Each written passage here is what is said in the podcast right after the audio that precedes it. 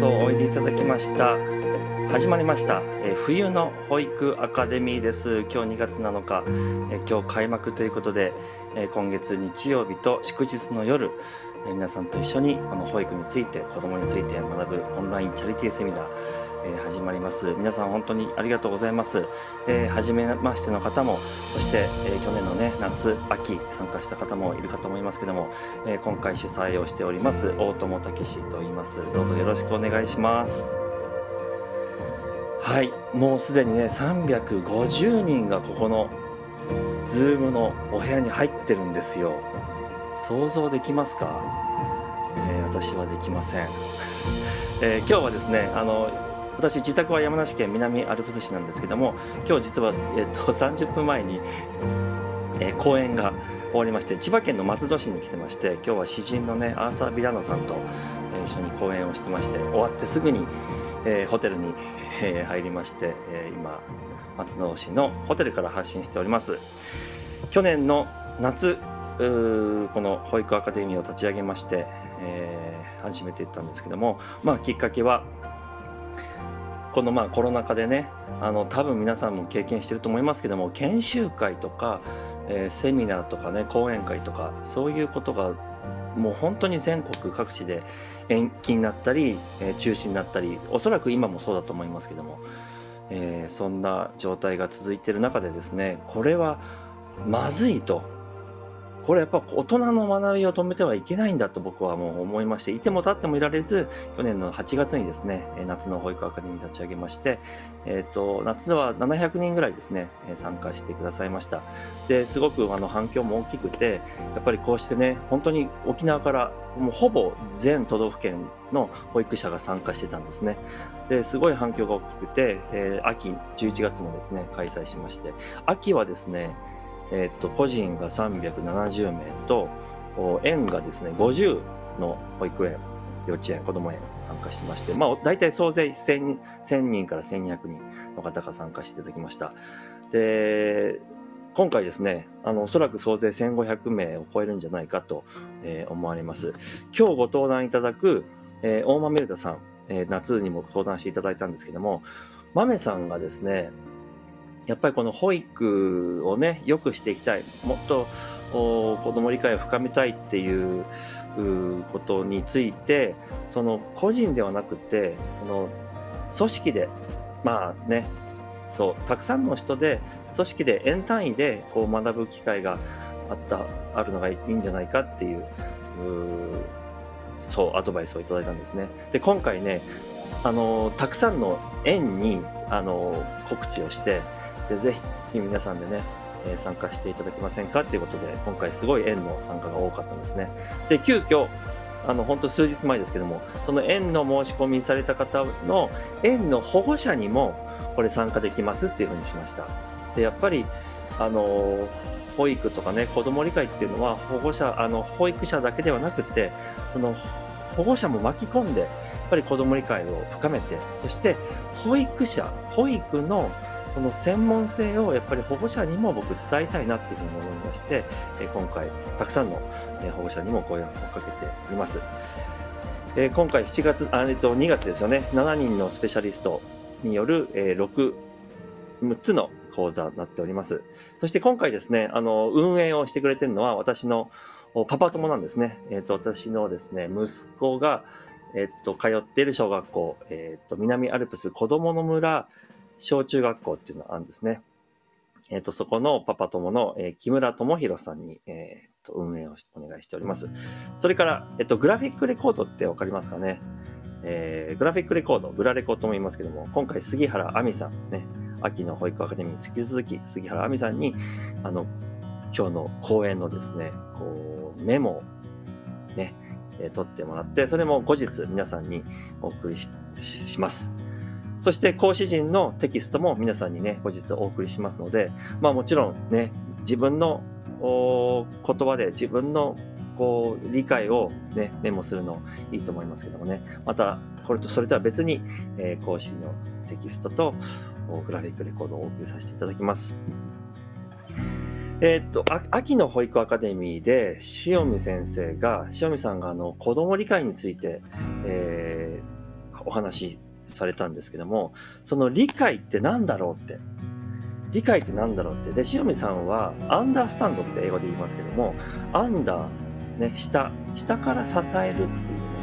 意味なんだっていうね、えー、お話をされました。で、子供理解についてすごい、あの、わかりやすいお話いただいたんですけども、その理解、言葉のですね、語源をちょっと掘り下げてみたんです。そしてですね、面白い記事がありました。面白いことが分かりました。もともとラテン語らしいんですけども、アンダースタンド。このアンダーっていうのは下からって意味なんですけど、もともとは、えー、ラテン語ではですね、間って意味なんですね。between。つまり間に立つっていう意味らしいんです。つまりこれは理解するということは、自分と相手の真ん中に立つっていう意味らしいんですね。それが理解するの語源らしいんです。イラスト見てわかると思いますけども、理解を深めても深めても、実は永遠に相手のその立場というか、とこにはいけないっていうことなんですよね。そう、だから理解しすぎるってことはないっていう。だここがすごく面白いなと思いますね。間に立つんですね。えー、理解を深めるっていうことはね、そういうことなんだなっていうふうに思いまして。えー、それからこの保育アカデミーをですね、この保育を見つめ直す、保育についてもっとこう、えー、皆さんの悩みとかね、え日々、え葛藤していることをここで皆さんでこう議論したり、え講師陣からメッセージをいただいたりっていう場にしたしたいんですけども、えーさらにですね、このやっぱり自分を見つめ直す機会にしていただきたいなという思いました。そして、えー、子供への眼差し、自分のこの色眼鏡だったり、自分の価値観だったり、えそういうことはこれでいいんだろうかっていう、自分を見つめ直して、そして自分のその子供への眼差しをこう磨くというかね、えそういうことを考えるきっかけになればいいなと思っております。えー、そしてこの今回のオンラインチャリティーサミナーっていうのは今山梨県の北杜市で建設を進めています、えー、グータラ村の敷地内の、えー、グータラボというですねこう研修施設をですね今着々と、ね、工事を進めてるんですけども、え、ここにですね、えーと、寄付を、え、することになっております、え、今年の夏にはね完成するといいなと思って、え、進めております。はい。ということでですね、え、これぐらいにしておきまして、あと5分ありますので、ちょっとオープニングアクトとして、え、私が4年ぐらい前ですかね、4年ぐらい前に翻訳をしたですね、アメリカの絵本をちょっと一冊読んでみたいと思います。これが7年前にアメリカの絵本を翻訳したものですね。タップザマジックツリーというんですけども、これに、えっ、ー、と、日本語に翻訳をしました。で、こちらが第2弾なんですね。で、これどんな絵本かというと、大人が読んで、そして子供にですね、絵本触ってもらうんですね。触ったり、こすったり、えー、言葉をかけたり、こう叩いたりですね、そういうアクションを加えた絵本になっております。で今日はちょっとね、これを読んでから、えー、豆さん紹介したいと思います。では、始めていきましょう。タッチ・ザ・ブライテスト・スターですね。これ第2弾です。日本語に翻訳して、触ってごらん夜の星なりました。今日はちょっとですね、えっ、と、クラシックのね、名曲を、月の光かな？月の光をちょっと流しながら読んでみたいと思います。では、読んでみましょう。触ってごらん。夜の星。作、クリスティー・マシソン。役、大友武史。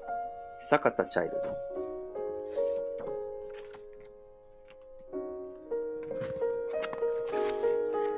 紺色の空が降りてきて、お日様にさよならをする。それは毎日訪れる奇跡の時間。優しくホタルに触ってみて。そして、ページをめくると、ほら、ホタルが光った。今度は、空をあちこち触ってみよう。あちこち触ってみると、次はそっと息をかけてみよう。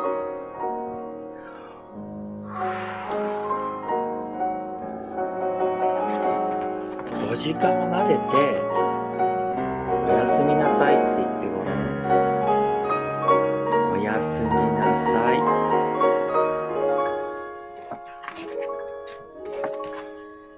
木のそばを触ってみると、一番星。ゆっくり三つ数えてみよう。せーの。一、二、三。ほら、増えたね。左から右へ空をこすってみて。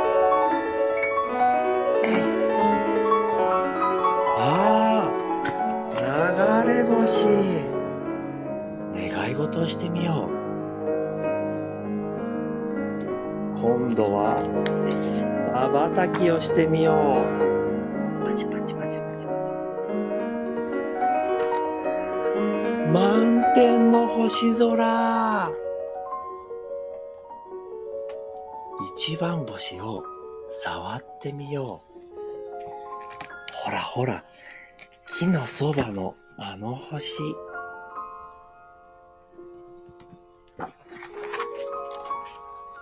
七つの星をつないでみよう。北斗七星だ。小さいのもある。ちょっとささやいてみるね。お月様、出ておいで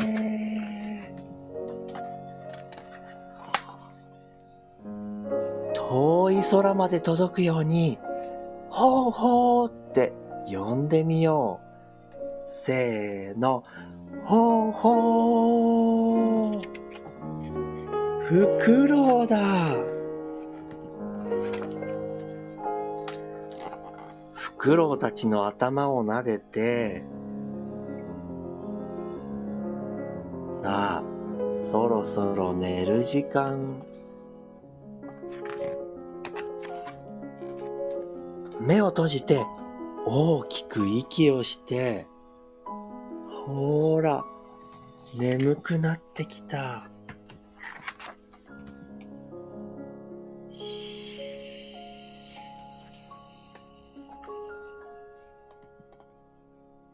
ゆっくり目を開けてみて。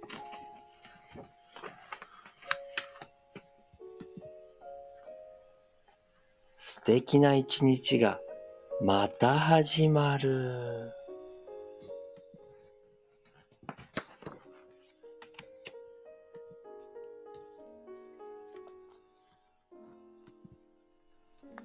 おしまい。はい、ありがとうございました。えー触ってごらん。夜の星っていうね、えー子供とこう、コミュニケーションをしながらね、読める絵本になっております。はい。さて、では、冬の保育アカデミー、えー今日と初日はですね、えー大豆歌さんに登壇していただきます。では、豆さん、よろしくお願いします。はーい、ありがとうございます。大友さん、素敵な絵本ありがとう。あ、ありがとうごいざいま。す。すごく気持ちよくなってしまった。なんかこのままお休みってしたい感あ、すいませんね。じ。申し訳いやいやない。とんでもないです。はい。よろしくお願いします。お願いします。それでは、えっ、と、画面共有しながらいきますね。日曜日の夜ですけれども、私の住んでる横浜はとても今日いいお天気でした。とても、あの、えっ、と、最近雑誌で読んだ、えっ、と、野菜を天日で干すっていうのをやっていて、えーそれを いいお天気なのでずっと干して食べるっていうのをとても好んでやっています。えー今日私は、えーとまああのまず冬の保育アカデミーの、えーまあ、前座です。これからもう素敵なお話があのどんどん続けて、えーあるありますけれども、私はまあ前座っていうぐらいで、どうぞ皆さん気楽に聞いていただければというふうに思っています。どうもその、まあ、保育を変えるとか、自分を変えるとか、保育が変わるとかっていうのは、えー、どうも大友さんのさっきのお話だと、私が、えー、結構言い出しっぺだったみたいなところもあるみたいです。そういう意味で言うとね、私の保育が変わるってどういうことだろうかっていうことを、まあ、ちょっといろんな事例を通して、えー、今日は、えー、お話をしていきたいというふうに思っています。えー、私はいろんなところで今お話をさせていただいていますけれども、今日本は大きな保育の変革期だと思っています。こんなに保育のことが社会で話題になるようなことは一度もなかったと思います。でもね、まだまだいい話ばっかりではありません。でもだんだんいろんなメディアも保育の質っていうところを、えー、注目してくるようになってきました。